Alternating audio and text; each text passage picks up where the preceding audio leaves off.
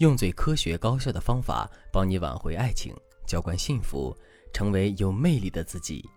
大家好，这里是飞哥说爱，我是海飞老师的助理小飞。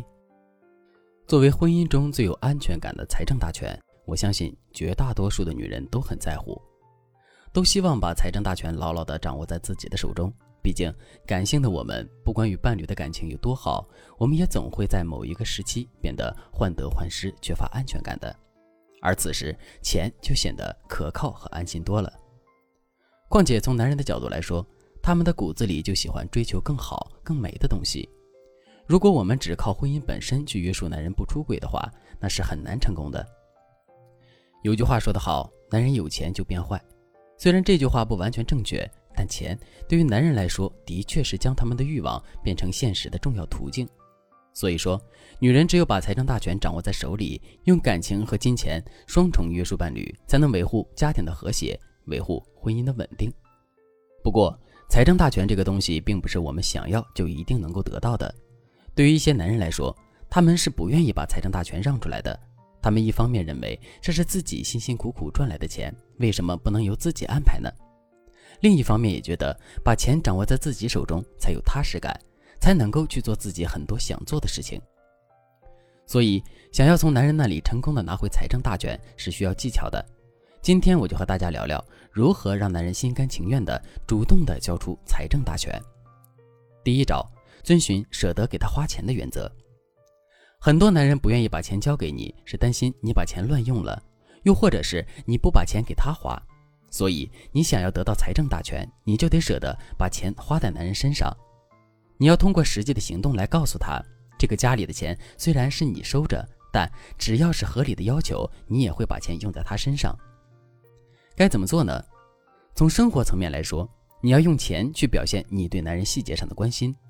比如说，夏天到了，你就多给他买一些质量好的纯棉衣服，不要去纠结价格，贵一点的最好。当你把这些衣服摆在你老公面前的时候，你就可以说：“亲爱的，我知道天一热你就容易心烦。你看我给你买的这些衣服都是纯棉的，很透气，夏天穿着一定很舒服。嗯，虽然有点小贵，但我老公每天上班这么辛苦，还把钱交给我管，我觉得这个钱花得很值。”当你这样说后，你就给男人营造了一种你没有把他的钱占为己有，不仅愿意为他花钱，还非常关心他的样子。长此以往，男人也会很感动和安心，愿意把钱交给你管。除了生活层面以外，感情方面也是需要遵循舍得给他花钱的原则。什么意思呢？也就是对于一些开销很大，但他非常渴望的消费上，你要舍得给他花钱。可能有些人会问，他想要的多了去了，我不可能每样都允许吧？而且男人喜欢的东西很贵，如果我把钱都给他花了，那我管钱还有什么意思呢？的确。你不能满足男人所有高消费的兴趣需求，但你可以在他想要的东西之中挑一个合理且能最大满足他内心需要的东西。比如说，男人喜欢车，如果他开口跟你说：“老婆，你看我们家的那个车都开了三四年了，最近也修了好几次。星期天在哪儿有个车展，我想去看看，想换个好点的车。”这时你千万别着急反对，说：“看什么看？车嘛，能开就行，再买个车多浪费钱。”你可以先陪着他去看车展，然后观察他对于买车是一时兴起还是计划已久。如果你发现他真的很想要换车，选择的新车价格也在合理范围内，你就可以考虑给他买辆新车了。因为在这种情况的高消费下，你不仅是在为他喜欢的东西买单，也是在为他个人的感情需求买单。他会因此感到你对他的在乎和尊重，知道你是很看重他内心想法的。这样一来，他就会十分感激你的舍得，对于把自己的钱交给你管这件事，也更加心甘情愿了。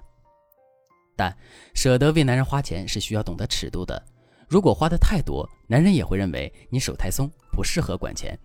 所以，如果你想要针对此进行更多的学习，你可以添加微信文姬零幺幺，文姬的全拼零幺幺，来获取导师的针对性指导。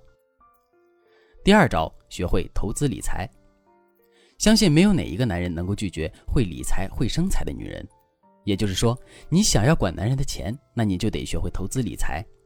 你想想，一个家庭都会有共同开支，当男人把他的那份放在你这里时，如果你只会买买买，不对他辛苦赚来的钱负责，也不懂得让这笔钱升值的话，那男人免不得会有怨言，久了也就不愿意把钱交给你了。所以，除了会赚钱、花钱和省钱之外，你还要学会理财。你要知道各种投资渠道，哪个风险低，哪个收益高。你不用去选择那些资金很大的项目，你可以看看现在很多亲民的互联网基金，或者是一些有前途的微创型项目。当你把这些投资想法和投资参考与男人沟通时，他不仅会觉得你是真正的在为他给你的这笔钱负责，也是在想尽办法让这个家里的钱生钱。这样一来，只要你额外获得的哪怕是一些很小的收入，也能变成你精通理财的证明了。那男人自然也会心甘情愿、放心大胆的把身家来交给你打理。第三招，你要学会藏自己的钱。在婚姻中，会藏钱不仅是男人要学的技能，也是女人要学的技能。为什么呢？因为同在一个家里，共同开支是需要双方都支付的，特别是对于男女都在上班赚钱的情况。你想想。如果你不想让男人在上交共同开支后还剩下很多钱在他手里的话，你就得学会藏自己的钱，让他多交一些出来。当你通过一些善意的谎言让男人上交的钱越来越多，手里剩下的钱越来越少时，他就会慢慢的习惯这种被管钱的生活。等以后你开口向他要全部工资和财政大权时，他也就会更容易接受了。比如，你可以在发工资的时候跟老公说：“老公，你看我这个月涨工资了。”我现在一个月工资是多少，我就拿一半出来作为共同开支吧。但其实你的工资不止这些，你只是悄悄的把剩下的钱藏起来了。等下个月的时候，你又可以找一些合理的借口来藏钱。你可以撒娇的对老公说：“亲爱的，我最近看上了一个包，可能这个月我要吃土了。不过我相信我的老公是有能力养我的，这个月我们的生活费就靠你喽，好不好？”如果你想针对如何让男人心甘情愿主动交出财政大权这个话题来进行专业学习，想要得到导师专业指导的话，你都可以添加微信文姬零幺幺，文姬的全拼零幺幺来预约一次免费的咨询名额。好了，今天的内容就到这里了，我们下期再见。